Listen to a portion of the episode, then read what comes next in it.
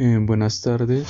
En la siguiente nota de voz voy a hablar sobre los métodos alternativos de solución de conflictos, donde puedo decir que los métodos alternativos de solución de conflictos es una herramienta que, se que ofrece a las personas diversas oportunidades para solucionar los diferentes conflictos por sí mismas o por la ayuda de un tercero, sin la necesidad de acudir a, los despachos judiciales y, no para no gastar tanto tiempo y ahorro de dinero también. Eh, la Corte Constitucional en la sentencia C-222 del 2013 dice que la importancia de la conciliación en los mecanismos alternativos de solución de conflicto cuenta con una estructura importante donde primero busca hacer efectivo uno de los fines constitucionales eh, de la convivencia pacífica.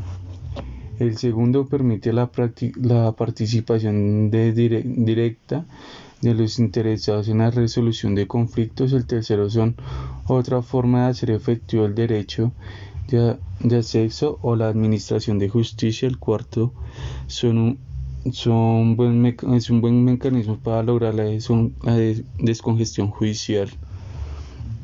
Descongestión judicial.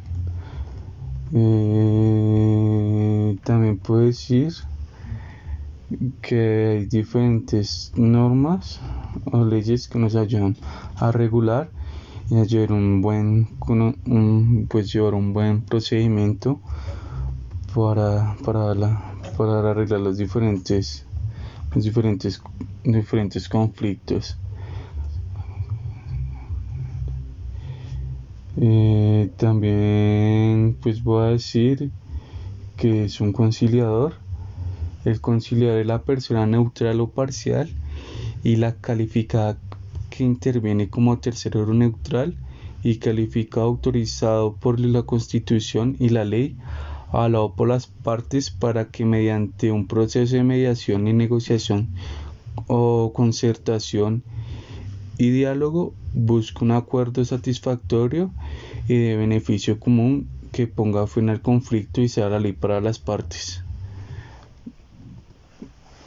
Eh, también puedo decir que las clases, la judicial es el conciliar que actúa, es el director del proceso donde resuelve el conflicto. El extrajudicial es el conciliador que actúa por fuera del proceso y puede ser, puede ser en derecho o en equidad. El conciliador en equidad pues es el, es el ciudadano en ejercicio autorizado por la ley y la capacitación en y una capacitación en mecanismos de solución de conflictos. El conciliador en derecho es un abogado en ejercicio, salvo que sea funcionario público, notario, estudiante de consultorio jurídico, se puede dar estos casos. Tiene una capacitación en tiene una capacitación o un curso en mecanismos de solución de conflictos avalado por el Ministerio de Justicia. Está inscrito a un centro de conciliación la misión, la misión de los conciliadores es ayudar a la solución de conflictos, sensibilizar a las personas, transformación cultural, tiene que hacer una transformación cultural, le restablece la comunicación entre las dos partes para que lleguen a un punto de, de acuerdo, de, eh, una descongestión de los despachos judiciales, es pacificador, crea una cultura de, proporcionar a la búsqueda de la solución de la solución que no sea por la parte judicial para arreglar las disputas. Y, y pues la visión es, es construir un mejor estado ejercer una correcta administración de la justicia para que no sea tan congestionada en procesos tan pequeños o mínimos que se pueda arreglar por medio de la charla y llegando las partes a una solución. Muchas gracias.